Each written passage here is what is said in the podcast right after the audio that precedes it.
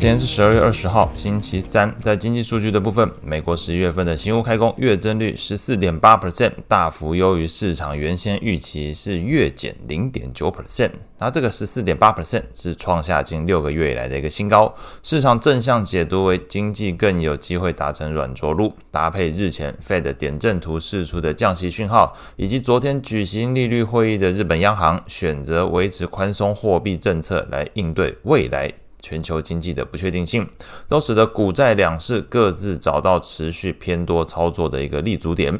道琼工业指数连续第九个交易日收涨，再创历史新高。标普五百指数则是只差不到一个 percent 的距离，就要再创历史新高。中场来看，美股大指数依涨跌幅排序，分别是罗素两千上涨一点九四 percent，道琼上涨零点六八 percent，纳指上涨零点六六 percent，标普上涨零点五九 percent，费半上涨零点五三 percent。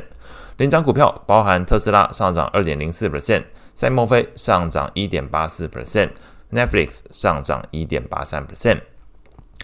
情绪面的部分，恐慌指数 VIX 下跌零点六四 percent，收在十二点四八。CNN 的恐贪指标状态持续维持在极度贪婪的一个阶段，指标读数从七十六上升到七十九。类股的部分表现最强的前三名分别是能源上涨一点二 percent，通讯服务上涨一点零二 percent，材料上涨零点九二 percent。领涨股票包含埃克森美孚上涨了一点三二 percent，脸书上涨一点六七 percent，美胜的做这个农农产品这个化学肥料部分的是上涨三点一一 percent。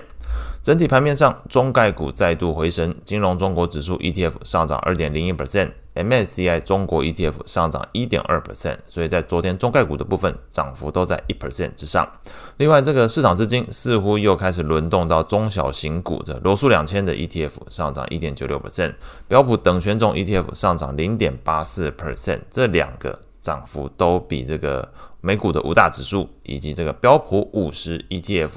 来说，这个涨幅都大了许多。标普五十只有上涨零点四五 percent。刚刚刚前面提到罗素两千啊，这个标普等权重涨幅都至少零点八 percent 以上，甚至这个罗素两千是一点六 percent、一点九六 percent 的一个涨幅。那显示在这个年底，我们一般说这个交易员会休假，那市场流动性下降的过程里面，不同市值股票的轮动情况。看起来还是持续在发生，所以虽然流动性下滑，但是在不同市值股票之间的一个移动变化上，还是存在轮动迹象。美债利率的部分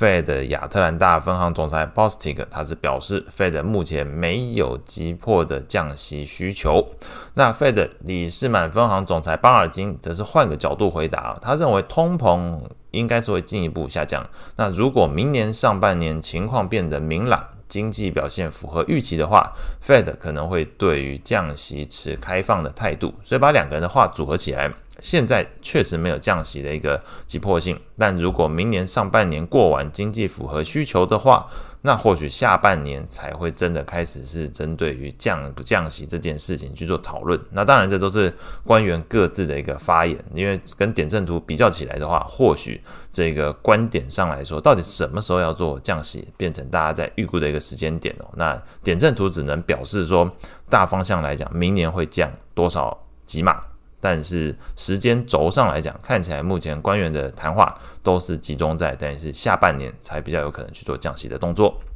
美国十年期公债利率下降一点九六个基点，哦，一点六九个基点，收在三点九三一 percent。美呃两年期利率下降零点六九个基点，收在四点四四二 percent。三十年期利率下降零点五一个基点，收在四点零三九五 percent。ETF 的部分，长天期公债 ETF TLT 是上涨零点五四 percent，投资等级债券 ETF LQD 上涨零点一三 percent，高收益债 ETF HYG 上涨零点二九 percent。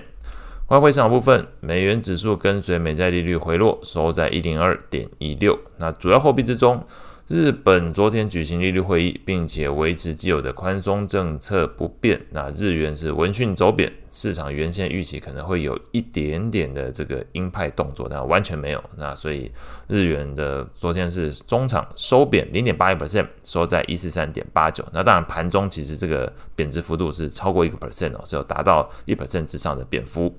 那后续值得关注的经济数据包含。美国的成屋销售啊，PCE，还有耐久财订单，CPI 的部分，那会公布的是英国跟日本。昨天加拿大已经公布完了，基本是持平的一个状态。那英国还会公布零售销售的一个数据。那以上是今天所有的内容，祝大家有美好的一天。